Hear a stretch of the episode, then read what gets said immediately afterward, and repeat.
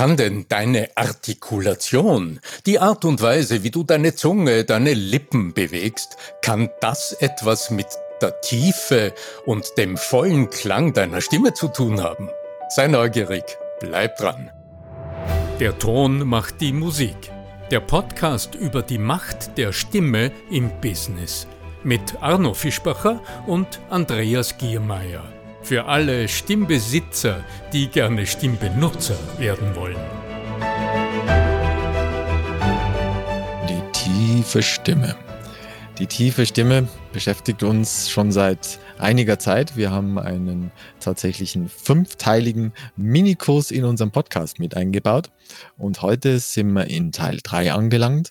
Und heute geht es um den Faktor der klaren und deutlichen Aussprache, um die Artikulation. Grüß dich, lieber Arno. Lieber Arno Fischbacher. Herzlich willkommen, sage ich zu deinem, zu unserem Podcast. Ja. Lieber Andreas Giermeier von lernenderzukunft.com, ja, Artikulation. Allerdings Artikulation nicht als Selbstzweck. Denn deutlich sprechen ist natürlich ein Service an deinen Zuhörerinnen und Zuhörern. Die sollen dich gut verstehen und sollen es leicht haben beim Zuhören.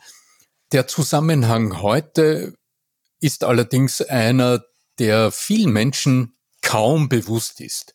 Nämlich die Tatsache, dass die Art und Weise, wie du die Dinge aussprichst, die du sagst, so stark zurückwirken auf den Ton, auf den Klang deiner Stimme. Und wir haben uns ja auf die Fahnen geschrieben, jetzt bei dieser Fünfer-Serie rund um mehr Vertrauen und Wirkung durch tiefere und vollere Stimme aufzuzeigen, was alles auf der einen Seite uns daran hindert, die Stimme voll auszunützen und die Ressourcen, die Stärken, die in unserer natürlichen Stimme angelegt sind, im Alltag auch tatsächlich hörbar zu machen, also auf den Boden zu bringen, ja, und was uns dabei hilft. Da möchte ich jetzt natürlich noch zwischendrin äh, kurz darauf hinweisen, dass es da eine Spezialseite bei dir gibt. Sag du sie noch einmal, arno-fischbacher slash arno-fischbacher.com slash tiefe Stimme auf dieser Seite wirst du mehr Informationen erhalten, auch praktische Tipps und natürlich weiterführende Links. Perfekt. Wenn du von klarer und deutlicher Sprache sprichst und auch Aussprache und sagst, es trüge auch dazu bei, dass die tiefe Stimme, ist es dann eher so ein Feedback-Mechanismus? Also ich stelle mir vor, wenn ich mich in so eine Situation begebe und ganz besonders versuche, klar und deutlich zu sprechen, dass ich vielleicht dann auch in eine andere Art von Bewusstheit komme, in eine andere Art von, allein weil ich so klar und deutlich zu sprechen versuche, vielleicht auch in eine andere Art von Atemrhythmus. Ich könnte mir das als selbstverstärkende Feedback-Schleife, so eine Art Anker auch vorstellen. So. Ja, weil du hier gerade dein Bemühen ansprichst, klar und deutlich zu artikulieren.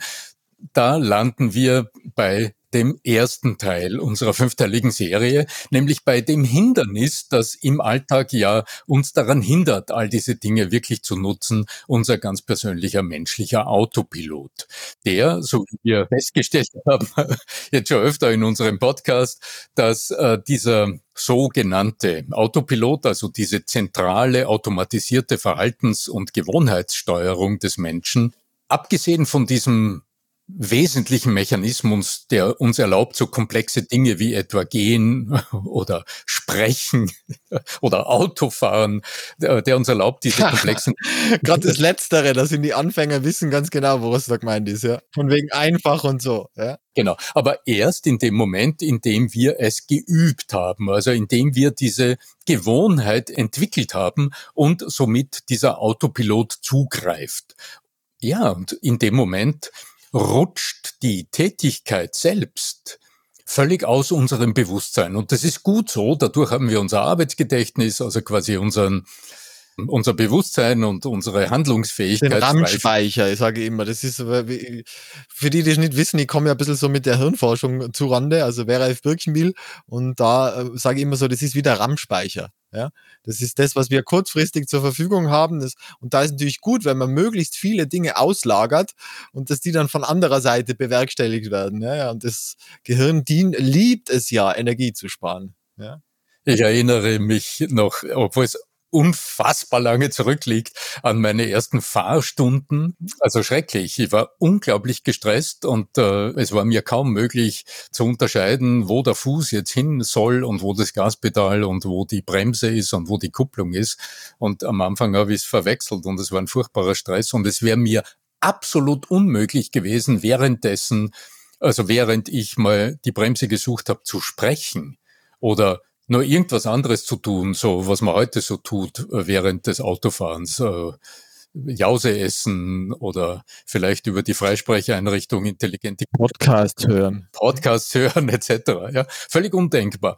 Und erst wenn wir routiniert in der Lage sind, das zu tun, was wir da mühsam erlernt haben und durch Wiederholung gefestigt haben, erst in dem Moment ist dann tatsächlich das Alltagsbewusstsein frei für alles Mögliche. Und das andere, zum Beispiel das Autolenken, das geschieht dann gewissermaßen vollautomatisch. Und mir passiert selbst immer wieder, vielleicht kennst du das auch, dass du irgendwo dann ähm, ankommst, du, du kommst tatsächlich dort an, wo du hinfahren wolltest und fragst dich, wo war die letzte halbe Stunde? Ja, du warst mit irgendwas anderem beschäftigt, du hast einen Podcast gehört oder du hast tatsächlich telefoniert oder du hast dich mit eigenen Gedanken beschäftigt. Und es ist dir überhaupt nicht bewusst, welche Strecke du gefahren bist und du könntest kein Detail wiedergeben. So viel zur Zeitwahrnehmung. Also ich denke mir dann immer, wenn ihr auf, auf einem Crosstrainer oder so, oder irgend so einen Sport macht, der mir nicht angenehm ist, dann denke ich mir, oh, und noch, noch zwölf Sekunden noch und so, oh, und du denkst dir immer, die Zeit vergeht nicht. Das ist aber, es ist halt wirklich so. Das ist mit der Zeitwahrnehmung. Das ist ein echter Hund, muss ich sagen. Gehen wir auf den zweiten Faktor, Entschuldigung. Ja, also beim Sprechen speziell jetzt, was die Artikulation betrifft. Während du sprichst, denkst du da im geringsten drüber nach, welche Artikulationsmuskeln du bewegst? Also die Artikulation, das Formen deiner Stimmsignale, so dass sie verstehbare Sprache werden, ist ein sehr komplexer Prozess. Aber wem ist es überhaupt bewusst, welche Muskeln dabei beteiligt sind? Also das heißt, es rutscht uns völlig raus aus dem Bewusstsein, während im Spracherwerb, also in der Phase, in der du als Kind, als junger Mensch versucht hast, ähm, genau diese Worte zu formen oder in dem Moment, in dem du eine ungewöhnliche Fremdsprache erlernst, und mühsam ein Theat ja, versuchst zu artikulieren, dann merkst du plötzlich, hier sind Muskeln beteiligt und dann ist ähm, die Autopilotsteuerung noch weit entfernt.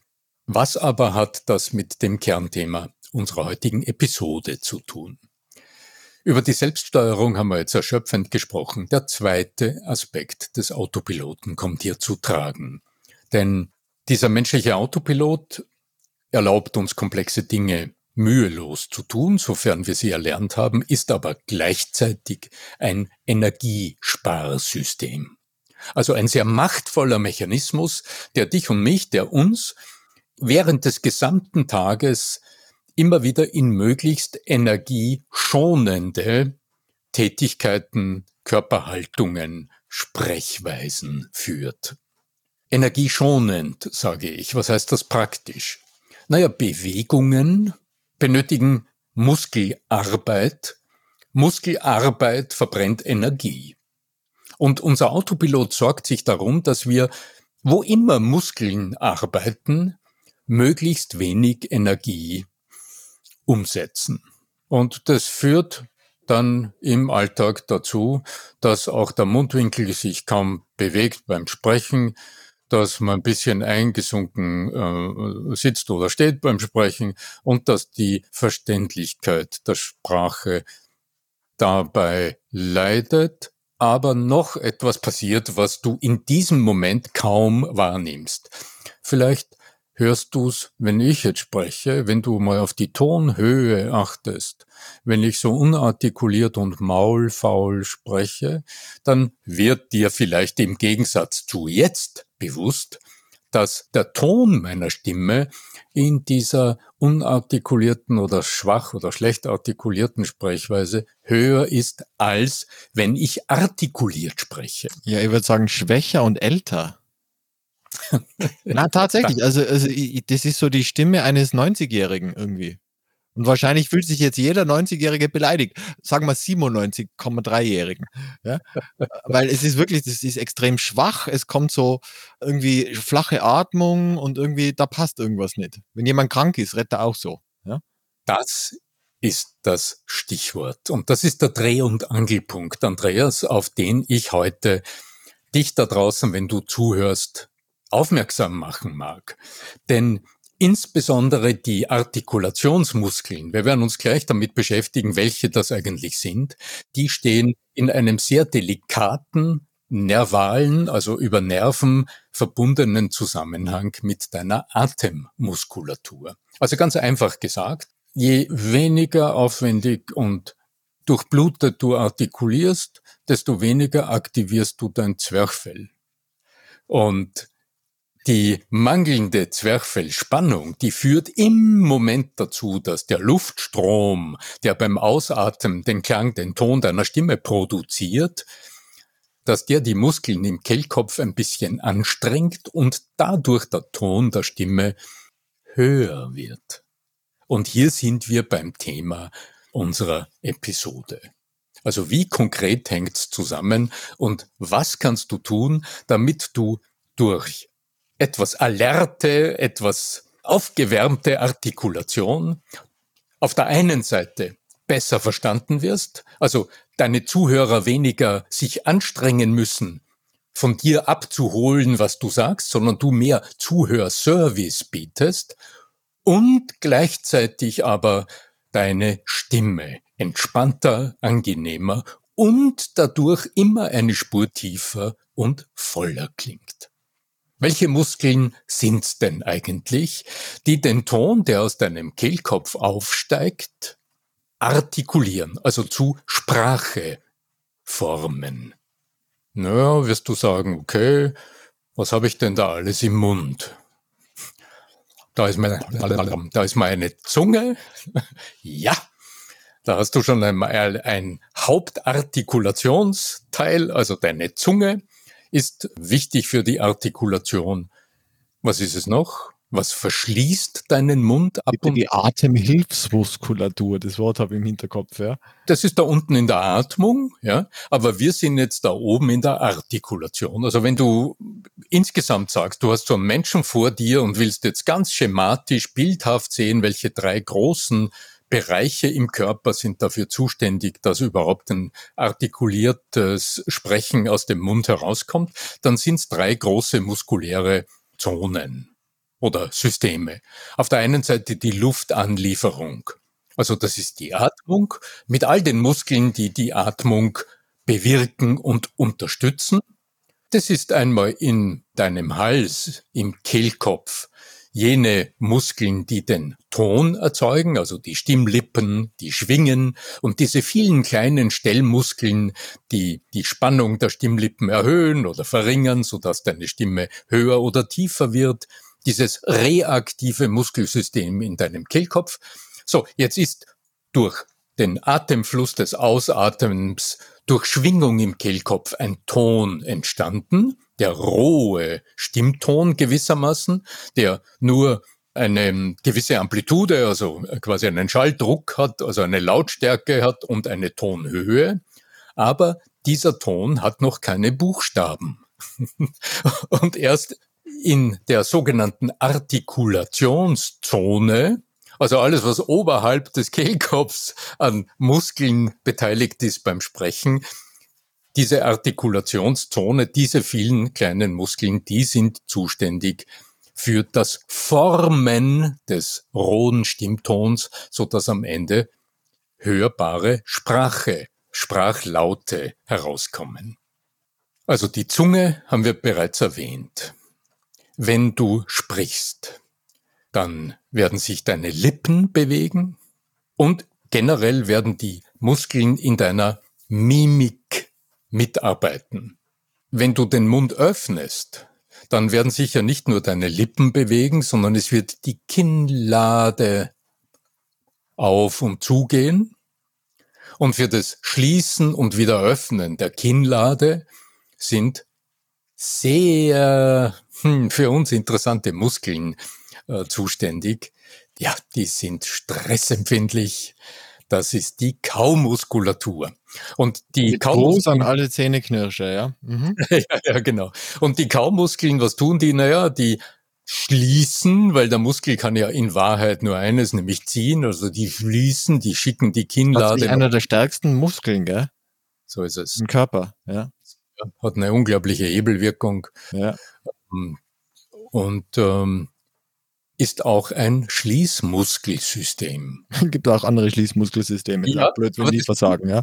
ja. Das, klingt, das klingt ganz komisch, aber das hat mit Schutzfunktionen etwas zu tun und dort ist der Link zum Stress. Mhm. Denn wenn immer irgendwie kleine Bedrohungen für unser ganz altes Gehirn auftauchen, dann reagieren bestimmte Muskeln, indem sie ziehen. Mhm. Das ist im Schulternackenbereich, das kennst du sicher, wenn du einfach nur, ich weiß nicht, äh, Zeitstress hast oder Leistungsanforderungen hast, unter Druck gerätst, dann Warum macht der andere Schließmuskel auf? Es gibt ja, nein, ohne Witz, also es gibt ja echt, wenn Leute extrem Angstgeschichten haben, da äh, kommt dann hinten vielleicht was raus. Das wäre ja auch ein Schließmuskel. Ja, aber der ist also nicht. Also die machen sich dann in die Hose auf Deutsch jetzt, ja? Er ist nicht für Schutz zuständig. Ah, ja, ja. Das, ähm, ja, das ist ein, das immer auf einer ganz anderen Seite, aber eine interessante Fragestellung. Also die drei großen Schutzmuskelsysteme im Organismus sind tatsächlich der Schulter-Nackenbereich, der die Hände nach vorne tun, der die Ellbogen an den Körper ziehen, also der unsere Weichteile schützen und dadurch den Oberkörper eng machen, also dadurch wieder sehr stimmlich ungünstig das Zwerchfell vorspannen ja, und gleichzeitig auch im Hals viel zu viel Spannung erzeugen. Der zweite große Bereich ist tatsächlich der Kaumuskel, der spannt und zieht, damit nichts hineinkommt nichts Falsches in den Atemkanal, eine ganz, ganz wichtige und wesentliche Schutzfunktion des Organismus, nur wiederum fürs Sprechen schlecht, denn wenn du jetzt mit zusammengepressten Zähnen sprichst, dann tust du es natürlich den anderen ganz schwer zu verstehen, was du sagst. Und der dritte große Bereich wäre tatsächlich die Bauchdecke und auch die Muskeln, der Magen zum Beispiel, der sich zusammenzieht, also die Muskeln in unserem Inneren, die auch schützen, dass dort etwas, die Bedrohung stattfinden kann. Das sind die drei großen Bereiche. Und einer ist tatsächlich der Kaumuskel, der in dem Moment, in dem Stress ist, durch erhöhte Spannung auch über den Vagusnerv Spannung erzeugt in unserem Kehlkopf. Jetzt lass uns vielleicht noch ganz kurz schauen, jetzt haben wir Erklärungen geliefert, lass uns ganz kurz schauen, was kannst du praktisch tun, um durch gute Artikulation Einfluss nimmst auf die Tiefe, auf den vollen Stimmklang. Gerne. Eine Möglichkeit ist zum Beispiel die Zunge zu trainieren. Denn was viele Menschen nicht wissen, was dir, wenn du zuhörst, vielleicht auch nicht bewusst ist, das ist, was ein Muskel tut, wenn er längere Zeit nicht so richtig in Bewegung gerät. Dann würde man sagen, na ja, dann wird er lasch. Oder? Wenn der Muskel nichts zu tun hat, dann lässt er los und dann hängt er so runter. Ja? Dann würde man sagen, auch die Zunge, die wird dann ganz lasch. Ja? Das Gegenteil ist der Fall. Denn ein Muskel, der über längere Zeit nicht innerviert ist, der zieht sich zusammen. Das ist auch der Hintergrund. Ja, haben wir schon mal gehabt. Ja, mhm. Genau, ja, da, da ziehen sich die Muskelfasern zusammen, die tun das, was sie eigentlich können, sie ziehen. Die tun ihre Haupttätigkeit in einem gewissen Ausmaß. Wenn du sagst, ist das wirklich so, ist das nicht ein Irrtum, sage ich, na ja, dann beobachte doch mal eine Katze, die jetzt länger geschlafen hat und wenn die jetzt aufwacht, was tut sie als erstes? Genau, die macht einen Buckel, die streckt sich. Ja, vielleicht tust du das in der Früh auch. Wäre gar nicht ungünstig. Du streckst dich. Yoga, ja. Hm. Genau, ja, dass du die Muskeln wieder dehnst. Also das quasi das, das Gegenteil tust, wenn sie sich vorher zusammengezogen haben. Dehnst du die Faszien wieder, so dass die Muskelfasern zueinander wieder beweglich werden und du die Bewegungsgröße des Muskels wieder erleben kannst. Und so ist es auch mit der Zunge. Darum sprechen Menschen in der Früh oft, wenn sie noch nicht viel gesprochen haben, oft auch etwas unartikuliert und da ist der Zungenmuskel ganz sicher mit dabei. So, und jetzt lass uns schauen, welche drei großen Zonen in der Artikulation bedient der Zungenmuskel.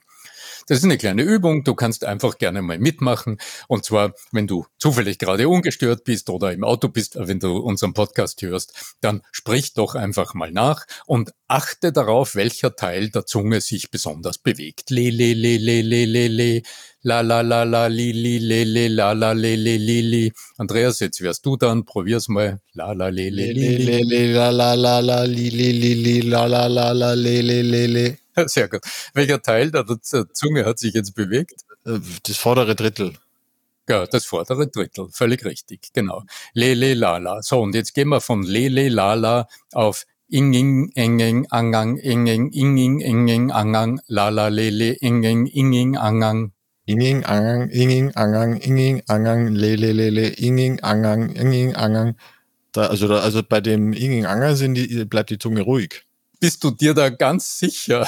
Ich habe nämlich ein eng, eng, eng, eng, eng gehört und ich habe deine Zunge oben an den Gaumenschnalzen gehört. Eng, eng, eng. Nein, nein, die ist, die ist gar nicht oben. Nein. Du bereitest mir großes Vergnügen, Andreas. Also, wenn medizinischer Sonderfall. Ja. Wenn du da draußen gerade mitgehört hast, du kannst dir die Zunge von der Seite betrachtet tatsächlich in drei Dritteln vorstellen. Also beim Lele Lili, da ist die Zungenspitze aktiv, also das vordere Drittel bewegt sich besonders. Ja, so. Mhm. Beim Eng Eng Ang Ang Lele Lili Eng Eng Eng Eng Eng Eng Eng, da wölbt sich der mittlere Teil der Zunge Richtung Gaumen. Ich habe mich gerade nochmal äh, angeschaut, es stimmt. ja, ich bin froh, bin ich sehr froh. Die Propriozeption hat nicht funktioniert in dem Fall. Wer kümmert sich schon um die Bewegungen der Zunge? Der Autopilot hat es übernommen oder? Und wir müssen uns darum nicht kümmern, drum entgeht uns auch die Wahrnehmung. So, und jetzt gibt es aber noch einen dritten Teil der Zunge, und das ist der Zungengrund. Und das hört sich dann etwa so an. Ang, ang, ang, ang, ang, ang, ang, hong, hong, hang, hong, hang, heng, hang, hong, hang, hong, hung, hong, hang. Stell dir so einen großmäuligen Chinesen vor, ich mag's mal ein bisschen plakativ, und der sagt Hong, Hang, Hong, Hang, so ganz guttural, so ganz hinten im Hals. Magst du es mal probieren, Andreas? Hong, Hang, Hong, Hang, Hong, Hang, Hoi, Hoi, Hang, Hang. Also ich sage mal, es ist weiter hinten. Es ist weiter hinten, ganz genau. Jetzt bewegst du deinen Zungengrund. Genau. So, das, was du jetzt bereits getan hast, gilt bereits als Zungengymnastik. Jetzt kann man sagen, du hast jetzt mal ganz artfremd deine Zunge bewegt und dabei vielleicht sogar ein bisschen übertrieben. Le, le, le, le, also so richtig auf die Spitze getrieben, übertrieben artikuliert, dann hättest du deinen Zungenmuskel schon ein bisschen gedehnt und gestreckt. Zungen-Yoga, ich sag's ja. Zungen-Yoga, ganz genau. So, und im Zungengrund, also im hinteren Teil der Zunge, liegt aber jetzt ein unglaubliches Geheimnis versteckt, das im Wesentlichen alle professionellen Sprecher und Sängerinnen und Sänger nutzen. Jetzt möchte ich nochmal eine Pause machen und zwar möchte ich nochmal sagen, dass es von dir die Website gibt, wo man auch viele der Tipps noch einmal nachlesen kann. arno-fischbacher.com slash tiefe Stimme. Und zurück vom Werbebreak, wobei es keine Werbung ist, es ist tatsächlich eine, eine tolle Webseite und auch ein toller Link, wo man das alles findet. Ja. So, beim Zungengrund gibt's jetzt einen absoluten Praxistipp. Das ist jener Stimmtipp, also jene kleine Stimmübung, die alle Profisprecher im Laufe ihres Lebens gut erlernt haben und während des Sprechens auch einsetzen. Die gähnen nämlich gewissermaßen, ja danke, ich sehe es am Bildschirm, ihr könnt das jetzt nicht sehen, weil wir schauen uns gewissermaßen an. Neuronen. Nein, das sprechen Spiegelneuronen arbeiten. Andreas hat jetzt ja, gerade. Ich bin nicht müde, aber äh, absolut nicht müde. Aber das war zu viel für mich. Ja. Und jetzt kommt jene Stimmübung heraus, die den klassischen Namen Gähnräkeln trägt. Und da erlaubst du dir und gestattest dir mit einem Urlaut, also mit so einem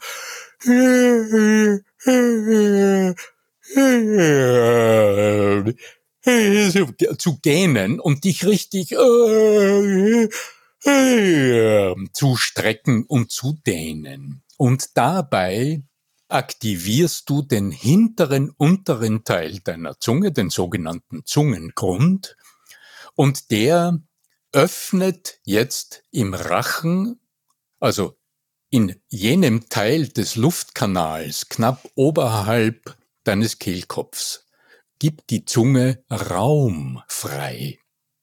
Und jetzt ist mit dem Ton deiner Stimme etwas passiert. Wenn du den Raum im hinteren Rachen eng machst, dann klingst du auch so. Das hat mit den Muskeln der Zunge zu tun, weil der Hals sonst ist ja nicht so wahnsinnig beweglich. Und in dem Moment, in dem du innerlich ins Gähnen gehst, wird deine Stimme ganz groß, voluminös, rund und tief. Denn jetzt hast du das sogenannte Ansatzrohr, also quasi die Weitung deiner Tröte, also deines eigentlichen Instruments erzeugt eine Weitung im hinteren, also im Hals, im hinteren Rachen, in dem du quasi gegähnt hast. Und dadurch wirkst du gleichzeitig über den Vagusnerv auf den Tonus deines Zwerchfells und das ganze System beginnt zu arbeiten und macht deine Stimme klangvoll total interessant und das ist nebenbei das, was auch äh, professionelle Sänger, wenn sie große Töne erzeugen wollen, tun wo sie. Stell mir jetzt was Celine Dion oder vor oder Andrea Bocelli, wenn die dann solche.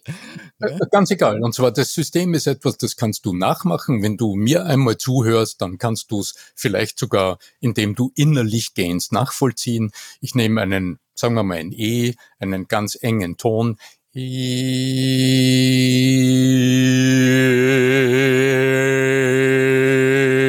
Und dann mache ich da hinten auf. Also ich senke meinen Zungengrund ab, aber innerlich tue ich einfach gähnen. also das ganze innerlich Zeug, das bringt in dem Fall nichts. Das ist tatsächlich eine Muskulatur, das muss man üben.